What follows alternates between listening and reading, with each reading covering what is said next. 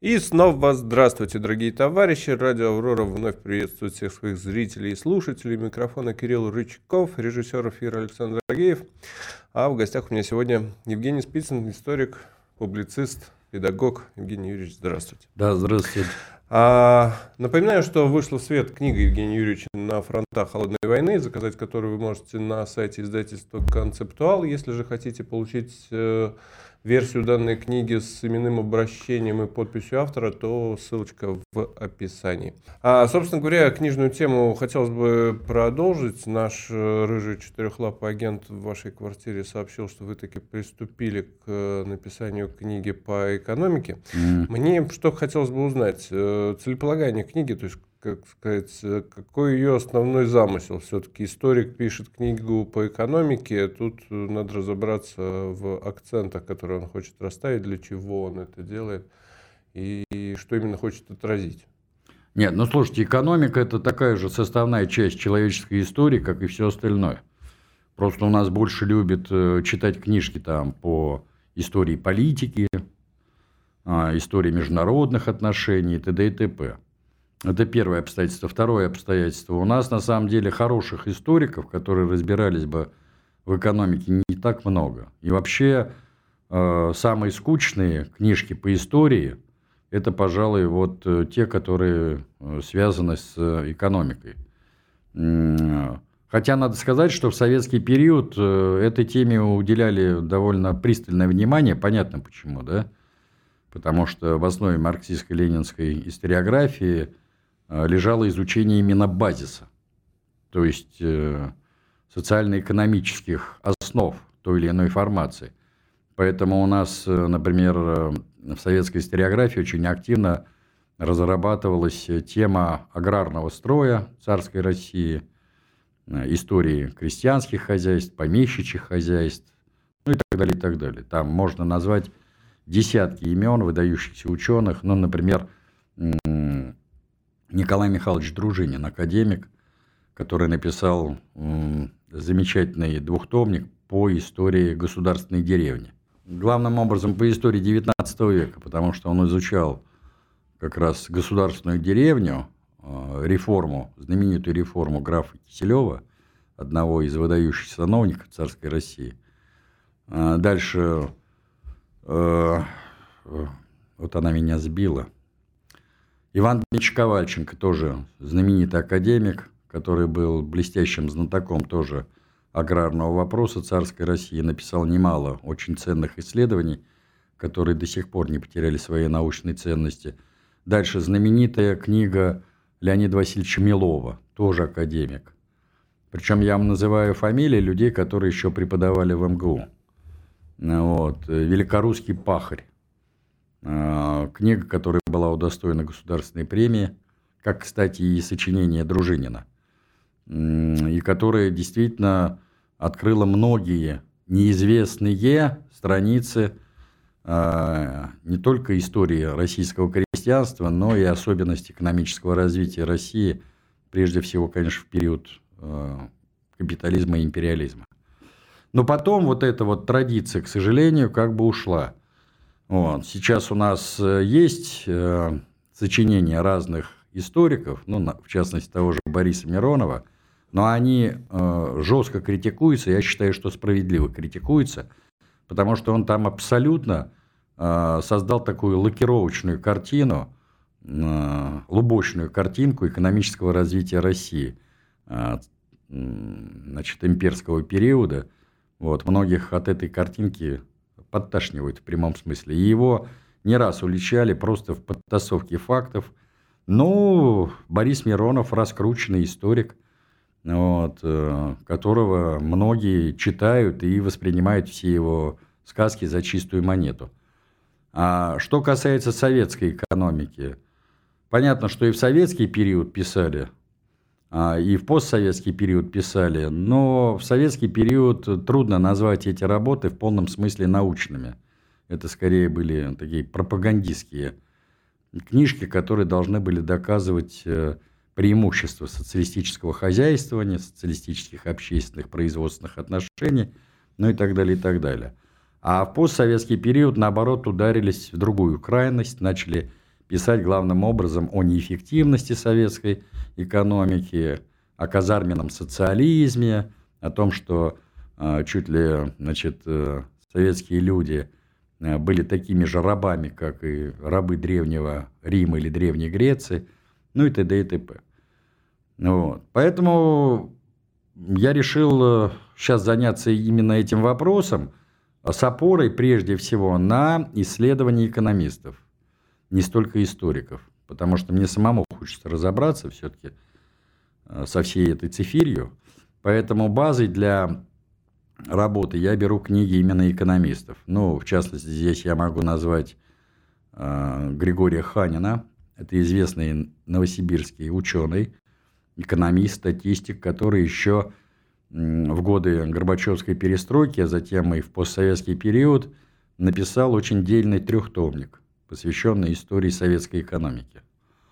А, он не бесспорный, но тем не менее, там есть хорошая фактура, вот, есть э, вполне себе приличные выводы, они не бесспорны тоже в каких-то своих построениях, но тем не менее это такой целостный взгляд на советскую экономику. Дальше есть замечательный пятитомник э, Белоусова. Это тоже известный советский экономист, кстати, который был специалистом по истории прежде всего военной экономики вообще военно-промышленного комплекса Советского Союза. А, это отец, кстати, нынешнего первого вице-премьера Рэм Александрович Белоусов. Андрей Рэмович – это вот его сын, а самого Белоусова звали Рэм Александрович. У него, кстати, по-моему, учился Делягин в МГУ. А, это пятитомник, который охватывает не только историю советской экономики, но и э, значит, историю царской России от э, рубежа 19-го, начала 20 веков. То есть он взял целое столетие и вот... Ну и целый ряд других работ. Я не буду других авторов называть, потому что тот же Шестаков писал по советской экономике, значит, э, Симонов там, ну и так далее, и так далее. Вот. А, понятно, что помимо вот этих научных исследований, которые принадлежат перу экономистов и историков, а, я буду использовать и э, документальные источники, вот, прежде всего архивные источники, а, связанные с принятием тех или иных решений по реформированию. Период какой будете брать? А, а это вот тоже вопрос совершенно правильный. То есть по логике вещей беру тот же самый период.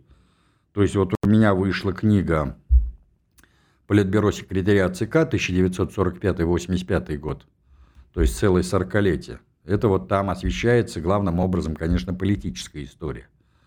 Дальше, вторая вот книга, которую вы сейчас упомянули, это тот же самый период 45 по 85 год, это э, Советский Союз на фронтах Холодной войны, то есть это история внешней политики советского государства по всем векторам и азимутам а, за это же 40-летие. И вот по логике вещей такая же книга должна выйти и по советской экономике этого же периода. И плюс в планах ну, по логике, как раз если мы говорим об экономике, начинать-то надо с первой пятилетки. И освещать именно пятилетками. Нет, нет, нет, нет. Дело в том, что Нельзя объять необъятное. Как а. же это говорить об экономике и не говорить об индустриализации? Нет, а зачем? Я хронологические рамки... прям какое Нет, нет, я хронологические рамки специально а, очерчиваю именно этим периодом. Почему? Потому что а, история советской экономики 20-30-х годов, в отличие от послевоенной, как раз изучена хорошо. Написано немало работ по этому периоду. И там сказать что-либо принципиально новое, в общем-то, трудно. Mm. Даже, даже с учетом того, что вот вышла эта книга «Галушка. Кристалл роста». Угу. Понимаете? Там, правда, без фамилий, без этих, но тем не менее. Вот. Это одно из последних исследований. Но и до этого выходили очень дельные, серьезные работы а, и в постсоветский период, и в советский период. Поэтому зачем я туда полезу? И потом э, просто теряется как бы логика вот э, моего исследования. Я как раз задался целью написать историю Советского Союза э, с момента окончания войны до прихода Горбачева к власти. Дело в том, что по этому периоду научных трудов, вот это я хочу особо подчеркнуть, практически нету. Особенно то, что касается брежневского управления. Огромное количество мемуаров, публицистики, значит, э, сборников каких-то статей и так далее, и так далее. А вот научных трудов сталинская эпоха в данном случае не обделена вниманием. Там действительно вышло немало работ, по-разному можно к ним относиться, того же Хлевника, того же Юрия Николаевича Жукова, ну и так далее, и так далее. Там по хрущевской эпохе меньше вышло работ, и они очень неровные. Ну, например, а, та же работа а, Александра Владимировича Пышкова.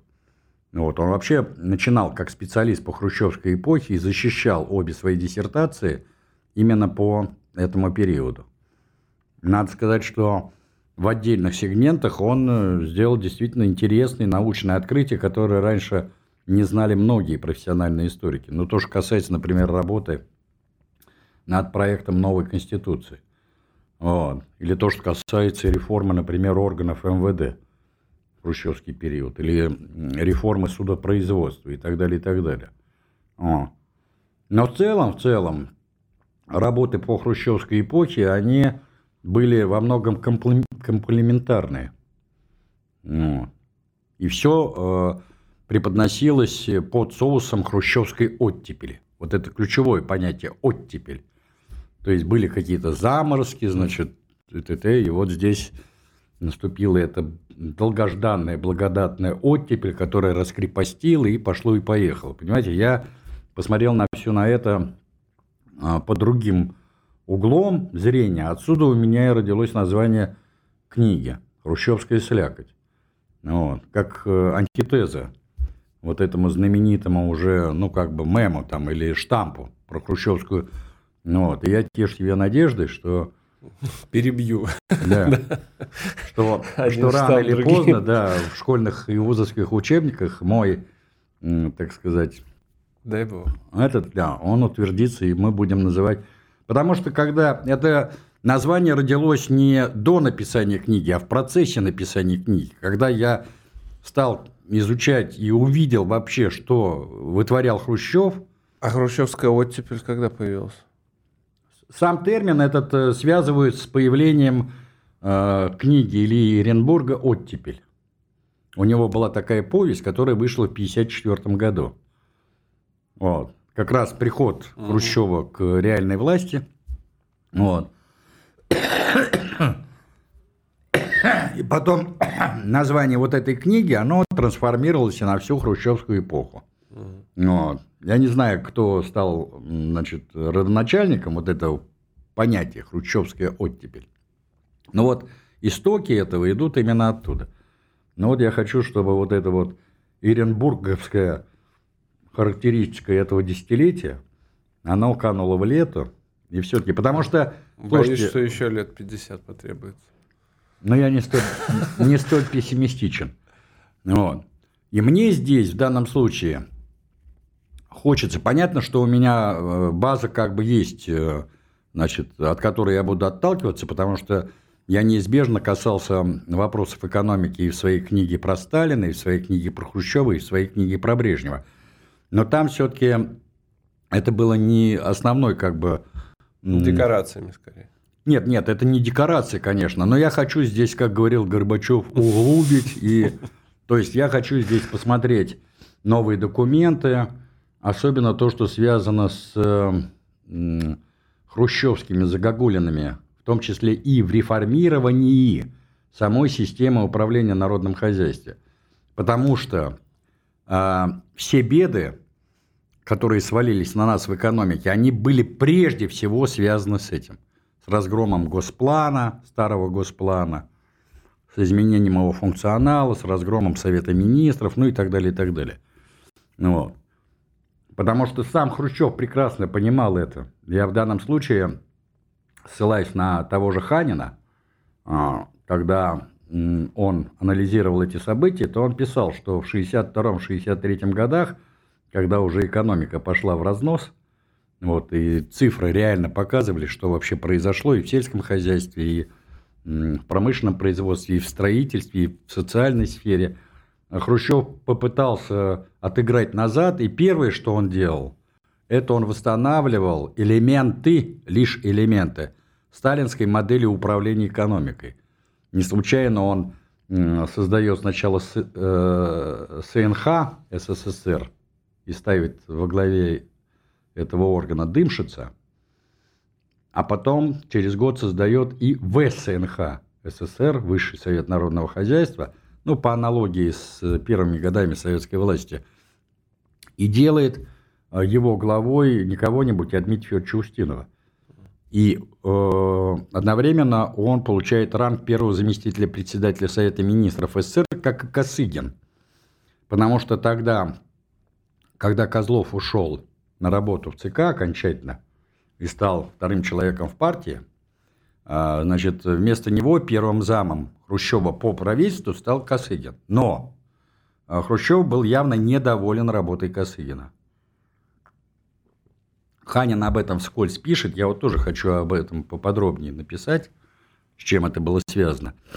И как альтернативу ему, своеобразную, он ставит Устинова с теми же полномочиями. И многие, кстати, тот же Новиков, был такой зампред Совета Министров во времена Брежнева, он 15 лет занимал этот пост, Владимир Николаевич, он писал, что вот в последний период значит, правления Хрущева а, когда надо было решить какой-то важный, принципиальный вопрос по линии правительства, то все шли не к Хрущеву, не к Косыгину, а именно к Устинову. А Хрущеву импонировал именно вот этот э, устиновский стиль сталинского наркома. Жесткий управленец, ну и т.д. и т.п. Вот. Но было слишком поздно. Хотя Хрущев, видимо, будучи не глупым человеком, конечно, он понял, что он, сломав саму эту систему, по сути дела, подписал своей экономической политике смертный приговор. Я вот здесь писал, как раз у вас здесь на «Авроре», на той неделе, а, очередное интервью с э, Владимиром Николаевичем Мироновым, генералом-майором КГБ. Вот я его вчера выставил а, у себя на канале. И он как раз вот там рассказывал об обстоятельствах э, возникновения заговора. Ну, слово «заговор» я беру в кавычки, против Хрущева – и он говорил, что главным мотивом того, что этот вопрос инициировал именно Козлов, казалось бы, правая рука Хрущева, правее не бывает. То есть, э, ну, всеми уже признаны наследник его власти. Это и Хрущев артикулировал, западная пресса уже года два его называла кронпринцем, то есть, ну, понятно, да, официальным наследником, которого чуть ли не венчали на царство. Угу.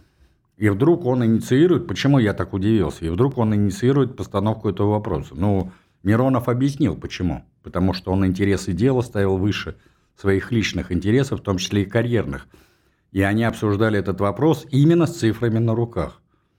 То есть, э, что происходило в экономике, насколько снизились показания, показатели развития советской экономики и валовый внутренний продукт, и фонды отдачи, ну и так далее, и так далее. Ну а это причем были секретные э, цифры, которые даже были недоступны значительной части членов президиума ЦК. Вот. И разговор шел о том, что если и дальше страна будет развиваться в этом направлении, то нас ждет системный кризис. Не структурный отраслевой кризис, а системный кризис по типу э, кризиса буржуазной системы. Потому что структурный кризис, он э, в советской экономике всегда существовал э, ну, в той или иной степени, потому что когда речь идет о структурном кризисе, это речь идет о...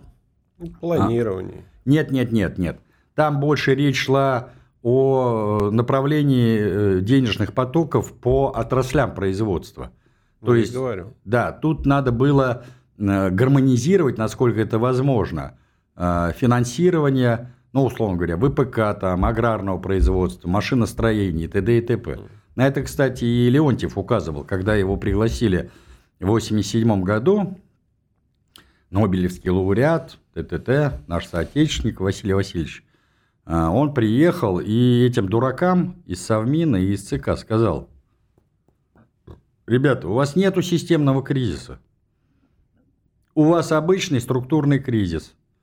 Вам надо решить в рамках своей экономической модели, э, что для вас приоритетно вот на определенном историческом этапе. Куда направить основные денежные потоки, перераспределить в рамках вашего народно-хозяйственного комплекса э, финансирование тех или иных отраслей. Вот сейчас, э, значит, надо, условно говоря, ускорить развитие машиностроительного комплекса станкостроение, ну и так далее, и так далее. Давайте вот. Но его не послушали.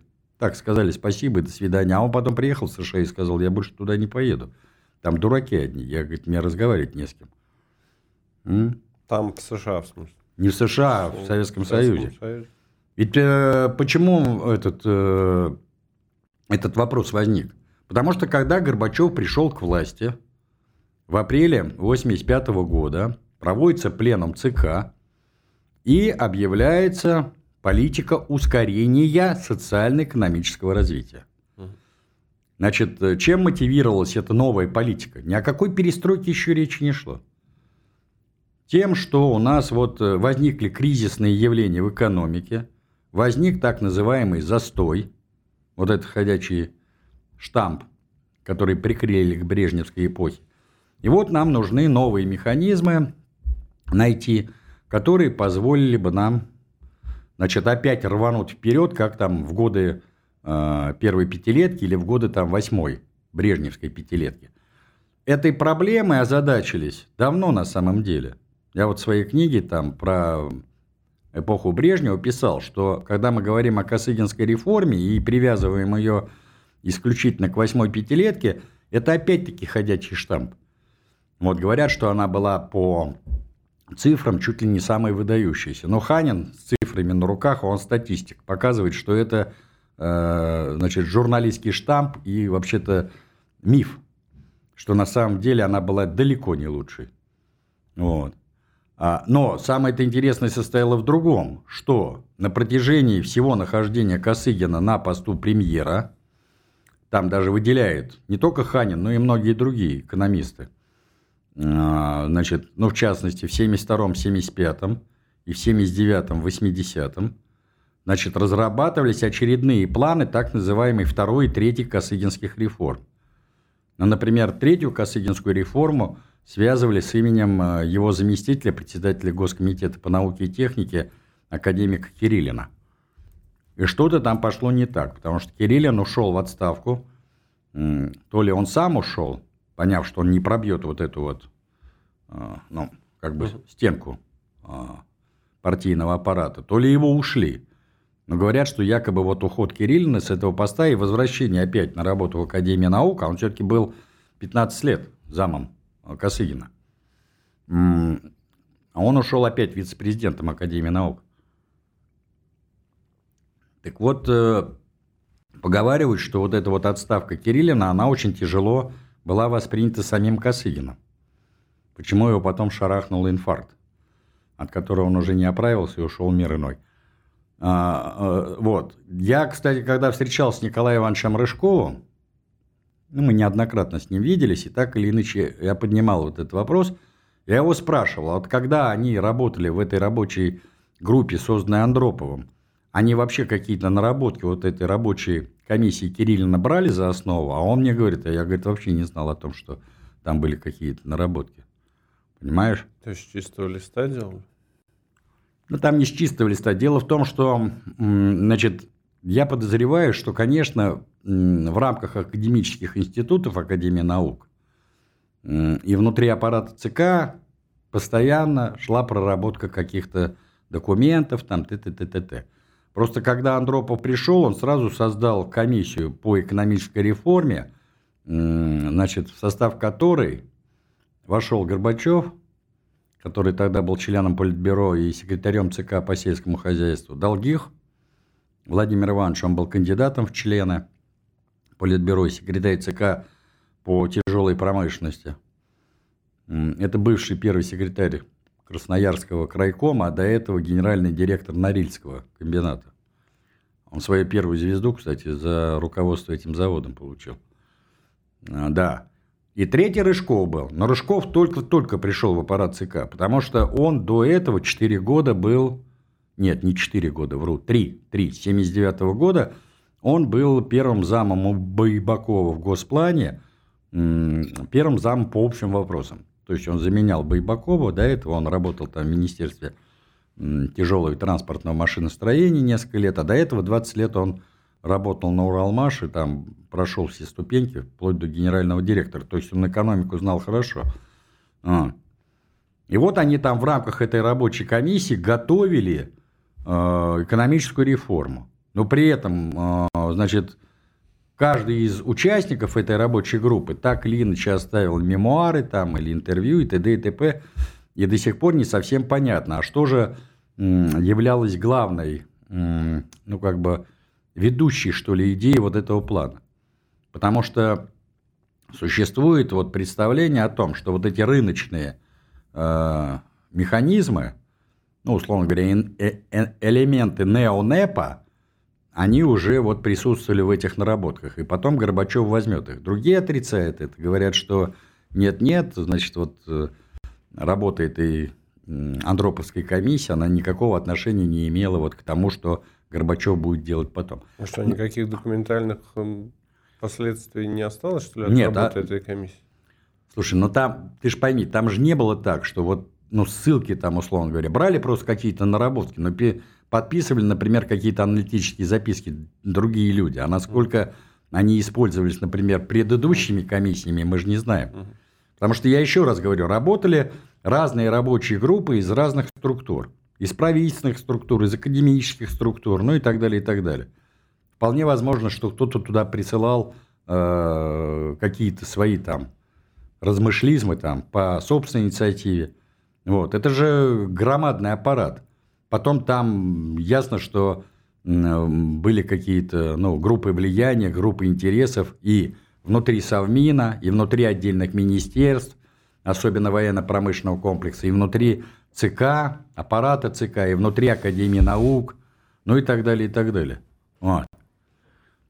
Но факт остается фактом, что когда Горбачев пришел к власти, то апрельский пленум прошел под э, лозунгом, значит, э, ускорение социально-экономического развития страны.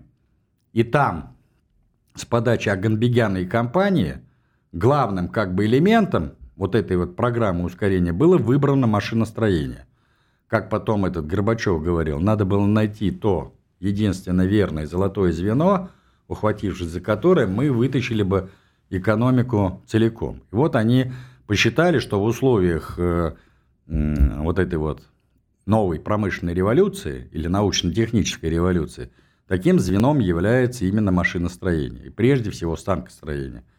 Тогда же активно стали создавать э, станки с ЧПУ, я сам работал на таких станках, но у нас, по крайней мере, в цеху, вот, фрезеровочные станки, конечно, уникальные были это. Я в связи с этим вспоминаю... Прям работали за такими станками? но я молодых сам, не Я сам не работал, да. нет. Но у нас бригадир, например. Но мы смотрели на нас, обучали угу. и так далее. Я в связи с этим вспоминаю, а, значит, э, любопытный случай, который мне Шумейко рассказал. Значит, это был, наверное, 83 год или 84-й. Ну, короче, еще Горбачев не был генсеком. Это то ли Андропов, то ли... А, нет, стоп. Это было раньше. Суслов еще был жив. Во, Суслов. То есть это был, наверное, 80 или 81 год. Да, был сорван план как раз по производству вот этих станков с ЧПУ. Вот. И, значит, в ЦК партии было назначено большое совещание, где как раз Суслов присутствовал. Он вел это заседание. Вот. Там был Горбачев, ну и другие члены Политбюро. И, значит, э, а собрали всех директоров крупнейших предприятий. Я, говорит, был директором а, завода в Краснодаре, у меня 13 тысяч э, сотрудников было. Ну, действительно крупное предприятие.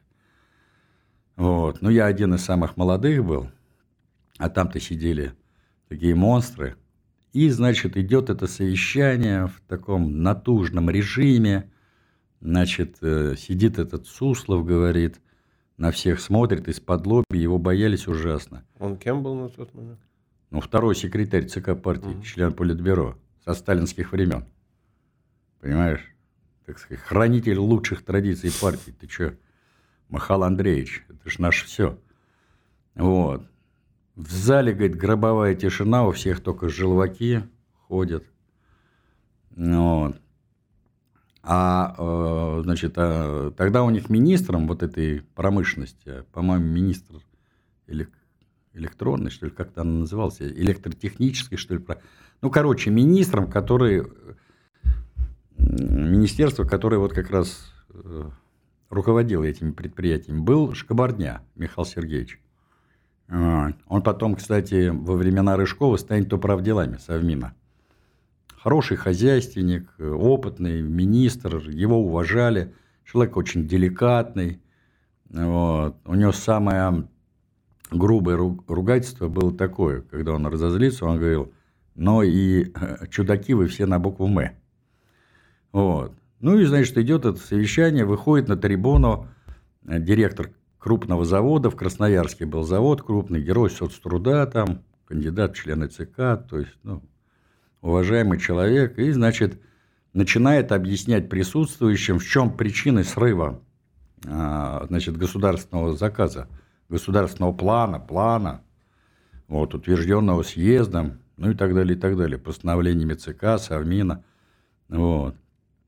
Говорит, говорит, говорит, так эмоционально, запальчиво, и вдруг он обращается к Шкабардне, а Шкабардня сидел ну, рядом с трибуной, и говорит, короче, короче, уважаемый Михаил Сергеевич, как вы справедливо говорите, все они мудаки на букву Ч. Вот. И, говорит, в зале, говорит, установилась гробовая тишина, но в присутствии Суслова мат. А потом, говорит, такой выдох облегчения и хохот гомерический. И мы смотрим, говорит, даже этот Суслов заулыбался. И это, говорит, сняло, сняло вот это напряжение, которое царило в зале. Вот, и потом уже, ну, условно говоря, отчет и дискуссия пошла в более таком, ну, как бы, ну, не радужном, но в более легком, что ли, облегченном варианте. Вот. Так что, а потом, когда у Михаила Сергеевича не стало получаться, вот тогда и родился этот лозунг «Ударим по штабам». То, что э, у Мао Цзэдуна было с культурной революцией. Вернее, сначала с Э, программой большого скачка второй половины 50-х годов. Понимаете? А почему у нас не получается? То есть все понятно, вон саботажники засели в этих высоких партийных кабинетах. Ударим по штабам. Кто эту идеологию подбросил? Михаил Сергеевич Александр Николаевич Яковлев.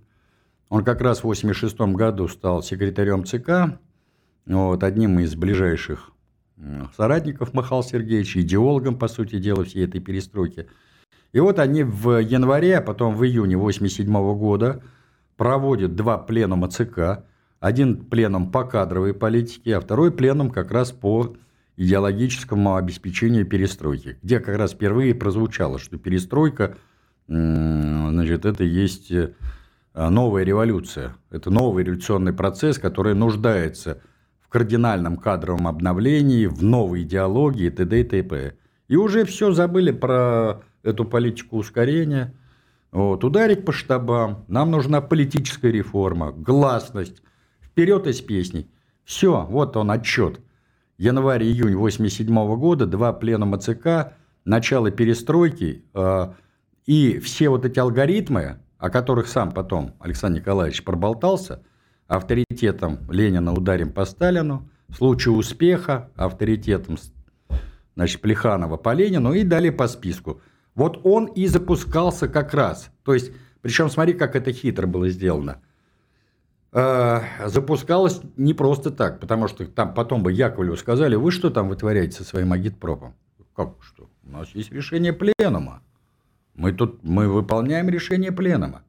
А поскольку он был прожженный партаппаратчик, который начинал работу в центральном партаппарате еще при позднем Сталине, он, он и, и в своих мемуарах тоже проболтался. Потому что для реализации вот этого алгоритма мы, говорит, избрали простой, как кувалда, метод. Сам же партийный аппарат и будет уничтожать свою партию. Потому что э, весь партийный аппарат действует по партийному уставу. Что там является а, главным и основополагающим. Демократический Принцип централизм. демцентрализма, все. Дискуссии, пока не принято решение. Принято решение вышестоящим органам, нравится оно, не нравится, терпи, моя красавица. Под козырек и исполнять. Но если на уровне секретариата и политбюро ЦК принимается соответствующее решение, то весь партийный аппарат всех уровней, вот, он обязан под козырек брать и выполнять самые бредовые решения. Вот как они использовали эту так называемую партию. Поэтому долгое время, даже внутри, члены ЦК, которые многие понимали, что происходит, они, э, ну, они как бы оглядывались, там, сейчас я что-нибудь скажу, белой вороны, и вся моя карьера рухнет под откос 5 Первым, кто решился вообще в открытую Горбачеву сказать ху из ху, кто на самом деле, был Бровиков Владимир Игнатьевич. Это тогдашний наш посол в Польше. Он до этого был э, значит, э, председателем Совмина в Беларуси и вторым секретарем ЦК Компартии Беларуси. Кстати, после смерти Машерова, ну, после гибели Петра Мироновича, одним из возможных претендентов на пост руководителя Беларуси был он. Но он сам поехал в ЦК и отклонил свою кандидатуру. Сам. Сказал, я еще не готов к самостоятельной работе руководителя республики. Вот. Пришел этот э, Николай Никитич Слинков, а он, кстати, здесь работал, в Москве, у Байбакова, тоже зампредом Госплана он был. А, и до этого он был первым секретарем Минского горкома партии. То есть он с партийной работы перешел на хозяйственную советскую работу. И там были разные варианты, и все-таки вот сделали ставку. И э, Боровиков понял, что он со Слиньковым не сработается, и чтобы не создавать ненужные трения в руководстве республикой, он сам попросился как бы перевести его на дипломатическую работу. Ну и что, его заклевали? Заклевали Бровикова. А он на двух пленумах, на февральском и на мартовском, еще 90-го года. Уже поздно было. Нет, в начале 90-го года можно было повернуть все спеть. Горбачев еще не был президентом. Если бы тогда бы большинство членов ЦК проголосовали бы, все, Михаила Сергеевича убрали. Потому что он себе подушечку безопасности сделал на 28-м партсъезде, когда в устав партийный была внесена значит, был внесен пунктик о том, что генсека отныне избирает не пленум ЦК, а сам съезд. Понимаешь? Вот о чем речь шла. А так э, там, в принципе, готов был хрущевский вариант. Члены ЦК голосуют, и Михаил Сергеевич, привет родителям. Потом, летом, э, значит, когда Бровиков уже заболел, ну, понятно, что вот эта вся ситуация, она сказалась на его здоровье, на состоянии его здоровья. Прям буквально последний шанс для СССР был. Да, летом там еще несколько человек из состава ЦК тоже открыли рот. Вот, то есть поддержали Бровикова. Но было уже поздно. Знаешь почему? А потому что в апреле 90-го Михаил Сергеевич протащил э, в Конституцию положение о э, институте президента и избрался президентом. То есть внутри самой Конституции уже была создана система двоевластия. То есть союз советских, советских, то есть э, система органов советской власти снизу доверху, с Поселкова до Верховного Совета СССР. Причем это не законодательный орган, это высший государственный орган, который решал все вопросы, потому что у нас не было никакой этой дурацкой системы разделения властей. И здесь, как вставная челюсть, появляется институт президентства. Причем никакой реальной а, структуры а, у этого института, аппаратной структуры, то есть которая пронизывала бы всю систему власти, не было. Тут-то все ясно. Система органов советской власти, система партийных комитетов, система КГБ. То есть вот три столпа, которые держали государство. И вдруг вот в эту стройную систему внедряется, и плюс убирают они а, тогда же шестую статью Конституцию руководящие направляющие роли КПСС и так далее. И в одночасье первые секретари рискомов, обкомов, крайкомов, горкомов и далее по списку, они теряют... Стали никем. Они властные рычаги потеряли. Mm. Понимаешь?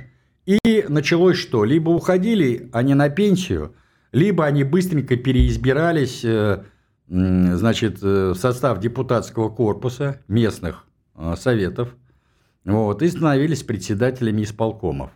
То есть вот она, вот, вот мы реально строим советскую власть, наконец-то мы от этой сталинской диктатуры.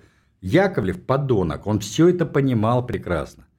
А многие, даже вот на уровне, а, ну, грубо говоря, членов ЦК, ничего этого не понимали. Потому что в основном это были, конечно, не политики, а хозяйственники в чистом виде. Они всю жизнь занимались сельским хозяйством, строительством, промышленностью, и образование у них было соответствующее. А такой проходимец, пройдоха, интриган и очень неглупый человек, правда, я не говорил бы, что он образованный был шибко. Он был заскорузлый. Я просто знал этого человека лично. Вот. Значит, но даже эти не дотягивали до этого уровня, понимаешь? Вот у нас здесь был Цыпко. Вот такие вот, э, как Цыпко, и создавали, э, значит, имидж. Он по-прежнему искренне верит. Да, Слушай, а как он будет отрекаться-то? Есть... А он нет, нет, он прям, я смотрю на него, он искренне верит. Нет, а нет, искренне верит, ладно, но он, да, действительно, он уверовал во все, что он пишет, понятно. Но даже если бы он э, разочаровался, условно говоря, да, понял, что вот, что они натворили и так далее, а как ему самому отрекаться-то? В петлю-то не хочется лезть. Если уж до конца-то идти, то надо Не, ну надо дать должное, он, в общем, как-то с поправкой на ветер сказал, что если бы, конечно, мы знали, как, что из этого получится, конечно, мы бы этого не делали. Ну, то есть, по большому-то счету, к, так сказать, отречению-то он в некотором смысле готов. Да, но дело в том, что он буквально спустя там пару или тройку недель разразился в МК уже еще более гнусной антисоветской статейкой. Ну, Понимаешь? Но блесо ближе положение обязывает. Но. Тут, кстати, мне Виталий Штоевич, Штоевич Третьяков, когда вот мы ходили с тобой на, на премьеру этого угу. фильма, он мне накануне позвонил и говорит, Евгений Юрьевич, я тут случайно, говорит, послушал ваш эфир с Цыпко. Я, говорит, Саша, ты хорошо знал. Вот. И, и он говорит, у меня двухтомник вышел по значит, э, журфак в МГУ. Вот, я вам очень хочу подарить. Я говорю, ну, увидимся. Ну, потом мы там увиделись, он его в машине оставил, ну, там пробки были. Я говорю, да ладно, что вы будете бегать там за этим, как я. Ну, я говорю, дай бог еще увидимся. Вот. Тоже, кстати, вот журфак МГУ, это тоже, вот сейчас он э, вообще стал либеральной помойкой тоже ребята, выпускники этого журфака, сыграли свою, в том числе и крайне негативную роль в промывании мозгов. Так что мы как бы ушли немного в сторону, но смысл понятен, да? Я вообще хочу, во-первых, для себя сам разобраться, что же на самом деле происходило, и был ли, условно говоря, изначально обречен советский проект с точки зрения экономики. Вот я об этом спрашивал, о замысле. Но вот мне надо разобраться самому. Вот когда я разберусь, я надеюсь, что я разберусь все-таки, и я хочу все свои выводы построить не на заранее сконструированной схеме, а на базе документов. С экономикой точно нет, политически был, похоже, обречен. Но опять-таки, это твое, как бы, ну... Ну, может... это же случилось. Ну, то есть, э, система не позволила не было защиты от дурака. Да нет, она была. Дело в том, что вот ты понимаешь, э, ведь э, почему э, западные лидеры, даже Тэтчер, ну прежде всего Тэтчер, Рейган сделали ставку на Горбачева. И для них вообще такая фигура в советском политическом бомонде, это ну, просто была находка. Вот. Потому что сейчас уже достоверно известно, что и тачеризм, и рейгономика, видите, даже термины какие, они же появились не от хорошей жизни. Закручивание гаек, значит, оно стало реакцией на новый системный кризис капитализма, который капитализм Вряд ли бы пережил. Вряд ли бы пережил. бы. Если бы не развал Советского Союза. В условиях Союза, существования, да. а тем более динамично развивающейся социалистической системы да. хозяйства, не только Советского Союза. Да. Вот. А, и мы бы им тут помогли, понятно, да? И вдруг, понимаете, как для дурака фантик, появляется Михаил Сергеевич, и Тэтчер Рейгуна говорит, слушай, а с этим чуваком можно иметь дело. А потом, это значит, визит был в декабре, по-моему, а потом вот эти вот э, переговоры Буша с этим На Мальте. нет, нет, Буша с израильяном, когда он ему сказал о том, что Буш еще не президент Буш, а А. вице-президент, когда он ему сказал, что мы типа можем возобновить переговорный процесс по обычным ядерным вооружениям, но если во главе страны будет стоять новый лидер. И прямо дал понять, о ком идет речь. Михаил Сергеевич. Они его а, на чем поймали-то? Ведь это же было хитро. На сребролюбие. Нет, не, не, это все, нет. Они его поймали на тщеславии человеческом, чтобы он прослыл миротворцем. Вот его предшественники допустили, так сказать, до такого кризиса, а я вот хочу облагодетельствовать весь мир, отодвинуть угрозу ядерной войны.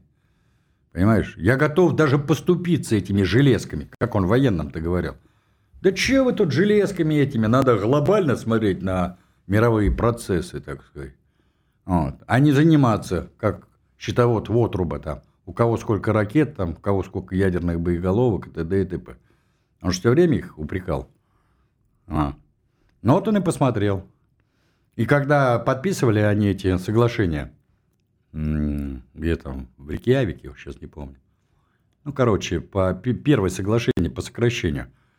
Он туда и запихнул этого, а, а, а, значит, нашу м, непобедимый ты делал, Колобинское КБ, эту ракету до 500 э, километров радиусом действия.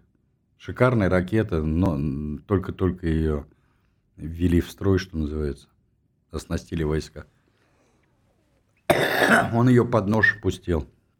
Непобедимого инфаркт случился, он сразу ушел со своего поста. Как она называлась-то? Это АК, что ли? Ну, я не буду сейчас врать, не помню. Это у военных надо уточнить. Вот.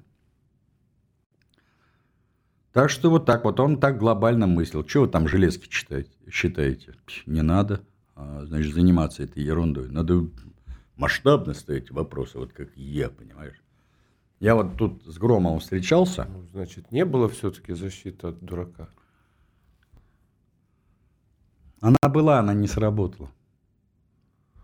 Потому- Почему? Значит, хреновая была защита. Я же говорю, что Нет, вопросы, а- кадры решают все. Не, ну подожди, ну ты не, было защиты от... Ну в США, посмотри.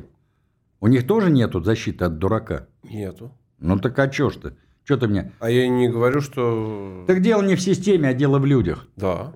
Возьмите Да. царскую Россию. Что, не было защиты от дурака? Так я потому Вроде говорю, бы- что вы хоть какую замечательную экономическую систему построите в стране, если у вас нет защиты от дурака, на определенном этапе к власти придет человек, который вам все поломает. А это цикличность истории. А От вот этого это не- надо ломать. А вот я это- не, не считаю цикличность истории законом. Это ты не считаешь. А в истории э, существуют законы и закономерности, которые мы должны изучать и максимально, изучая эти законы, предостерегать будущие поколения политиков, Да, но государственных если деятелей. это законы, А- то предостерегай, не предостерегай, он все равно появится. Нет, а здесь так. вопрос-то в том, что наши политики и государственные мужи очень хреново во многом образованы. И вот этих предостережений... Еще Ключевский написал, что история – это не учительница прошлого, а надзирательница, которая жестко карает за невыученные уроки. Так это вопрос-то не к историкам, что они А не выучили к уроки, историкам и нет вопросов. а к политикам и государственным Абсолютно, деятелям. да. Когда Михаил Сергеевич сидел по телевизору и говорил, вы знаете, я не представляю себе. Вы знаете, как это Россия и Украина может жить отдельно. Да вы шо? Я сам наполовину украинец, у меня мать габкала. Вот. Раиса Максимовна, моя любимая, она вообще стопроцентная украинка. Вот, у нее мама, и папа украинцы, с Черниговщины. Ну, на, на Алтае оказались во времена, так сказать, Столыпина. Я вот этого товарища не представляю. Ну да, ты дурак, что ли?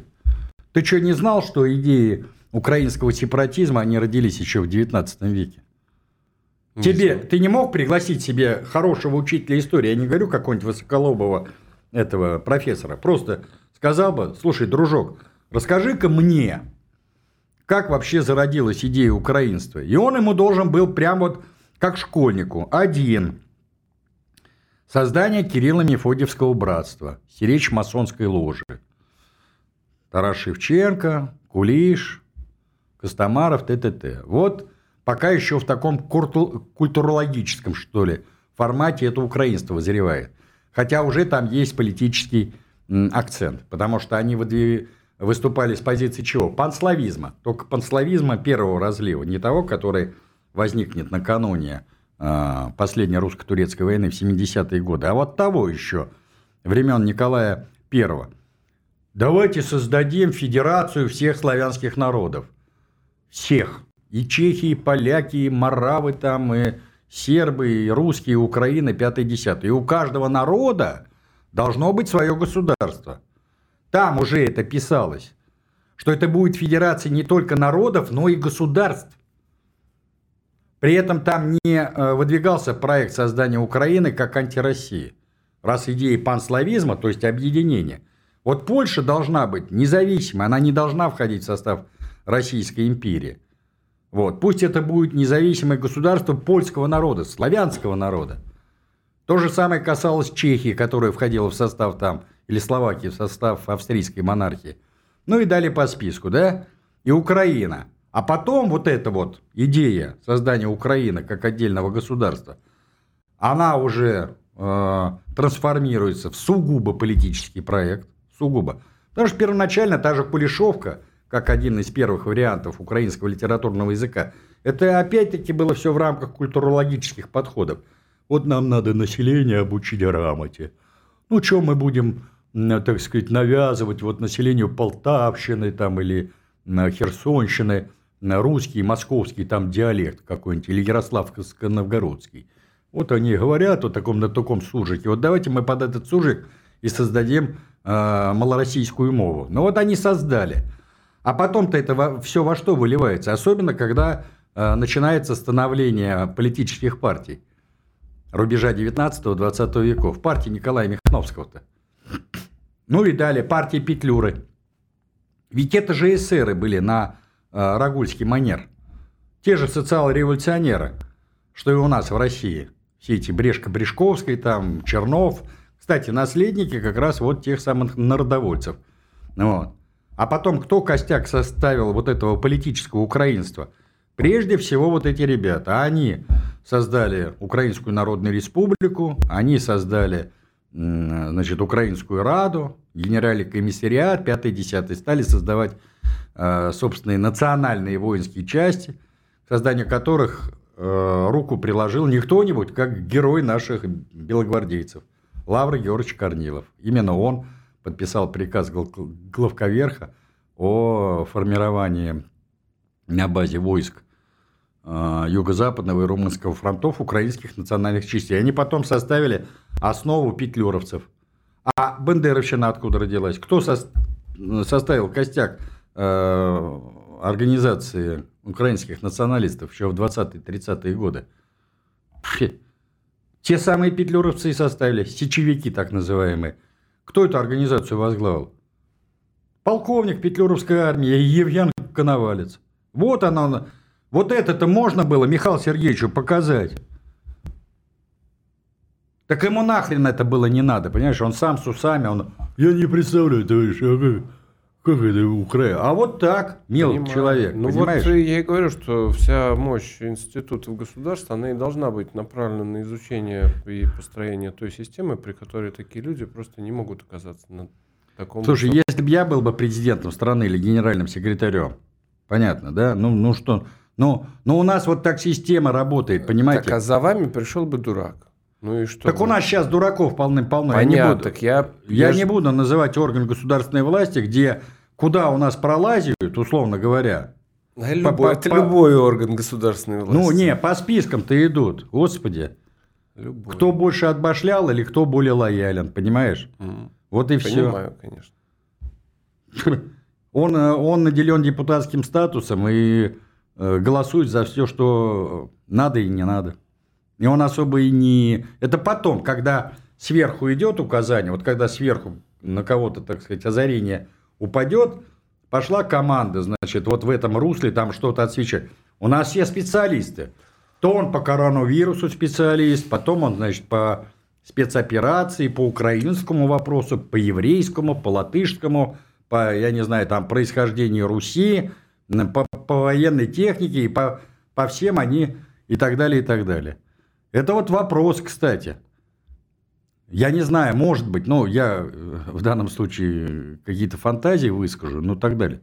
Но людей, которые претендуют на занятие каких-то высших государственных постов и так далее, ну, хотя бы можно им трехмесячные курсы по истории устроить? Чтобы пришел хороший историк. Ну, у них также для галочки будут проставлять. А нет, не для галочки. Не для галочки. Вот эти галочки потом большой кровью э, оборачиваются. Вы наверняка не раз думали. Не представляете себе, как должна быть устроена вот эта система власти или госуправления, так чтобы, а, ну скажем так, защита от дурака все-таки появилась? В конце концов, вот э, система советов, э, она же должна была в определенный момент привести к отмиранию государства? Нет, не обязательно. То есть Понимаете? истинное народовластие, оно вменяемое. Ну, то есть вот, э, смотря на, смотря, например, вот э, конца 80-х, я вижу, что народ вот одурачили, и он радостно э, тут выходил стотысячными толпами за отмену этой шестой поправки, шестой статьи э, Конституции. Ну, то есть, вот э, тут я за пять лет на Авроре много видел различных систем и подходов, кто что только не предлагал, как сделать вот истинное народовластие. Но я понимаю, что народ-то в сущности дурак. Вот, как Замечательные слова. Ну, простите, тебе, как тебе есть. за это сейчас прилетит. Вообще, без проблем. Не отрекусь. Вот. А, но Насколько... Дурак, народ надо просвещать и воспитывать, а вот здесь у нас большие проблемы. Да, просвещение внедрять как это возможности без, как он говорил. Ты про Петра Первого, что ли? Нет, нет. Забываю все время цитаты шикарные. А, внедрять постепенно, желательно без кровопролития. Ну да, да. Ну, понимаешь, дело в том, что вот по, по моему мнению, во-первых, чистой демократии не существует. Я все-таки как марксист, я Владимира Ильича в данном случае целиком и полностью поддерживаю. Когда он Карлу Каутскому в своей работе «Пролетарская демократия», видите название какое? И ренегат Каутский. Угу. Когда он ему сказал, Карл, прекратите вешать лапшу на уши обывателю. Нету никакой чистой демократии. Демократия может быть только классовой в классовом обществе. Но Поэтому у нас диктатура пролетариата. А была до этого диктатура класса буржуазии. Ну, когда, например, там временное правительство находилось у власти. Поэтому демократия, с одной стороны, носит... Салтыков-Щедрин. Просвещение внедрять с умеренностью, по возможности, избегая кровопролития. Это кто сказал? Салтыков-Щедрин. А, Салтыков-Щедрин. История да. одного города. Слушай, ну он э, знал, о чем говорил. Вот, потому что он э, сам был чиновником, кстати, высокопоставленным. Извините, перебил. Демократия? Да, так вот. Я уже об этом говорил. Кстати, вот сейчас э, буквально на днях кто-то повторил мою эту мысль, а впервые до нее додумался я. Я ее впервые озвучил. Ну, в широком пространстве. Может, до нее додумался, сидячи, так сказать, э, на кухне там с друзьями кто-то и другой. Я даже не сомневаюсь, что э, были люди умнее и прозорливее меня. Но я впервые публично вот на телевидении или где-то сказал, что у нас в эпоху просвещения, а, значит, все эти просветители, там Дидро, Вольтер, Монтески и так далее, которые создавали а, идейно-политический каркас современной буржуазной демократии, в том числе теорию естественного права, общественного договора, разделения властей и так далее, и так далее, они взяли как бы за основу своих размышлизмов а, как раз вот древнегреческую демократию, вот эту полюсную демократию – и вот потом это все пошло гулять, так сказать, и, и возводиться в ранг священной коровы. Вот. Но при этом все помалкивали о том, не артикулировали особо, знать-то знали, о том, что это была классовая демократия. И я как-то, вот ссылаясь на Ленина, на эту его цитату, или вернее даже не цитату, а там вся статья, не статья, это довольно большая работа, пронизана вот этой самой идеей, да, а, так вот, по поводу классовой сущности демократии, я вот э, как раз и сказал о том, что даже вот чисто формально вот эти древнегреческие полисы, я даже не беру там Спарту, это отдельный, так сказать, субъект греческой истории, а вот традиционный там Афины как эталон этой, то там, э, э, значит, членами этой агоры были-то кто? Только владельцы земли и рабов. Те, кто были свободными гражданами полиса, те, э, те кто э, мог э, во время военных столкновений э, защищать свой полис с оружием в руках, ну так называемые гоплиты, то есть состояние было элементарно себя обеспечить э, копьем, щитом, мечом, доспехами и так далее. Вот. Но значительная часть э, всех этих афинских э, и прочих полисов составляли-то рабы, а они никакими правами не были, так сказать, обеспечены. Понимаешь? И в этом смысле, например, наш вечевой строй, он куда был более демократический. Но его никто в пример не э, ставил. При этом я замечу, что у нас-то изначально там, еще задолго до образования первых государственных образ... этих, э, ну, как бы институтов и государственных, даже протогосударственных образований, существовала территориальная община с внутренней системой выборности должностных лиц и постоянной их сменяемости. У древних греков, э, так же как и у многих других европейских народов, существовала родовая община, кровнородственная община. Вот. Поэтому это тоже играло определенную роль. Другое дело, что по мере развития государственности вот эта вот кровно-родственная община, она уходила в прошлое, и на смену ей приходила такая же территориальная община. Вот. Поэтому имманентно древнегреческим полисам не была присуща вот характерная для территориальной общины демократия, внутренняя демократия. Вот. Это все потом стало результатом, ну, условно говоря, политологических построений там, самих афинских политиков. Вот. И э, нас вот купили как бы на э, вот эти идеи чистой демократии, причем которые носят, носят э, всеобъемлющий как бы э, и универсальный характер. Поэтому нам и в годы Горбачевской перестройки, а особенно в годы Ельцинского лихолетия, просто вот как отче наш вдалбливали вот эти вот теории эпохи просвещения. Вот, ставили в пример американскую конституцию. Она не меняется, там 10 поправок за всю ее историю. Смотрите, когда она была принята, там 1700, какой там, 87 год, в 91-м там внесли первую, и пошло-поехало. -т -т -т -т.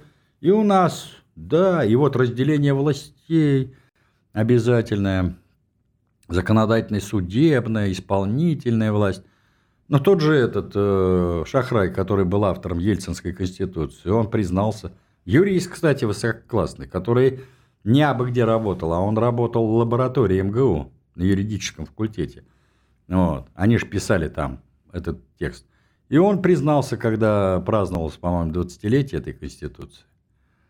Говорит, а мы специально взяли институт президентства, вывели за систему разделения власти и поставили этот институт над всеми ветвями власти. Понимаешь? Вот они как народ там, ну, условно говоря, за нас обводили.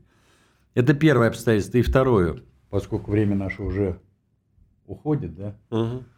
А, последнее, да, что, понимаете, исторический опыт показал, что э, какие-то элементы э, подлинной демократии, пусть даже классовой демократии – они работают все-таки в небольших по размерам и по численности государственных образованиях. Ну, грубо говоря, когда все знают всех. Да, ну... Вот. А в масштабах государств, тем более таких, как Россия, Китай, США и так далее. Ну, поэтому система советов с отзывом любого делегата. Нет, а я... Нет. Опять-таки, это не идеальная будет Выборы форма. прокуроров, выборы судей. Да, но идеи советов, Они вот то, что сейчас. да, идеи советов, это э, может быть воплощена в жизнь только когда у власти будет находиться другая политическая сила. Ну, точно не Ну, класс капиталистов. Понятно, что не при этих людях. Да, не, не класс капиталистов. Потому что что такое капиталист вот в современном этом? Это А вот- корпоративист. Вот для него корпорация святее любой святой коровы. Поэтому для них и государство не нужно. Вот государство со всеми их институтами и так далее, и патриотизмом. Оно не нужно. Зачем? Вот есть корпорация. Вот все, кто находится в рамках этой корпорации, они спаяны интересами этой корпорации. А там можно их э, промыть им мозги так, что они будут себя... Только тебя выкинули за рамки этой корпорации, и все. Весь твой патриотизм испарился, и, как правило, когда тебя вытаскив- вы- выталкивают за пределы этой корпорации, ты становишься главным ее противником и недоброжелателем. И делаешь все, чтобы отомстить, да? Вот. Но идеология именно такая. Почему умирает сама идея модели государства? Говорят, что это уже отжившие институты и так далее. А потому что бу- буржуазия становится транснациональной. Она уже... Сталин же э, сказал, что раньше буржуазия была лидером нации, она боролась за национальные права народов. Теперь знамя национальной свободы и демократии выброшено на буржуазии Запад, за борт. Теперь она продается за доллары. Задача левых и коммунистических партий поднять это знамя за национальный суверенитет. Смотрите, какой прозорливый был человек. Вот сейчас воочию мы все это видим. Вот. Им, кстати, не то, что Россия, там, Польша или Украина, да им, собственно, и Соединенные Штаты не нужны. Они уже все сыграли свою историческую роль. Интересы корпораций транснациональных стоят выше интересов любой нации, любого государства и всего этого патриотизма, всей этой истории. Какая нахрен история? Вы кого собираетесь воспитывать? Русских патриотов? На ком? На Александре Невском, Дмитрии Донском и т.д. и т.п.? Вы что, с ума сошли, что ли? Какой там Жуков Сталин? Какая Великая Отечественная война? Вот вам. Вы манкуртов воспитываете, Иванов, не помнящих родства. А мы их, так сказать, к себе возьмем на работу и воспитаем так, как надо. И они будут корпоративистами, они будут стоять зорко на страже наших классовых интересов, шкурных, финансовых интересов. Вот так вот мы будем строить будущий мир. Так что какие, какой единый учебник истории? Какой, там, кто Лев Толстой, там Есенин? Если крикнет «Рать святая», «Кинь ты Русь, живи в раю», я скажу «Не надо рая», «Дайте родину мою». Вы что, идиоты, что ли? Какую ему родину дать? Вот корпорация его родина. Мать, отец, дедушка с бабушкой. Так что вот так вот. Безреволюционный переход.